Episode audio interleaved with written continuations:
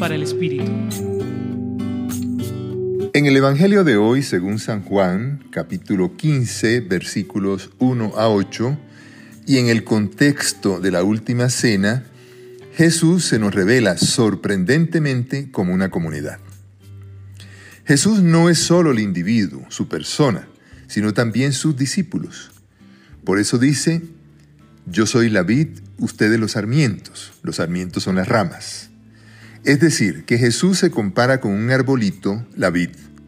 Un arbolito del que hacen parte Jesús y todos los que comulgan con Jesús. Por lo tanto, comulgar con Jesús no es solo comulgar con Jesús el individuo, sino también con todo lo que estamos unidos a Él, es decir, las ramas, los sarmientos. Comulgar con Jesús es comulgar con una comunidad, con la verdadera vid. De modo que quien comulga con Jesús nunca se halla solo, porque siempre hay un colectivo en su corazón. La finalidad de la vida de un cristiano entonces es permanecer unidos a esa vid, a esa comunidad, y por eso la súplica de Jesús es la siguiente. Permanezcan en mí como yo permanezco en ustedes. Se comulga para perseverar. Y aún más, quien comulga con Jesús también comulga con el Padre Dios, a quien Jesús llama el viñador, quien poda ese arbolito para que dé más fruto y dota a la comunidad de todo lo necesario para que permanezca unida a la vid. Pidan lo que quieran y se les concederá.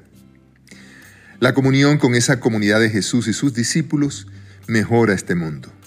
Una realidad que captan y hacen quienes están limpios de corazón.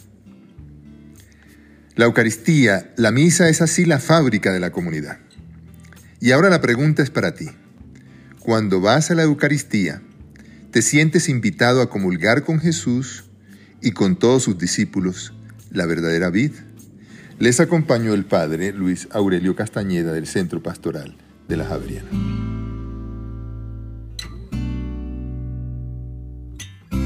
Escucha los bálsamos cada día entrando a la página web del Centro Pastoral y a javerianestereo.com.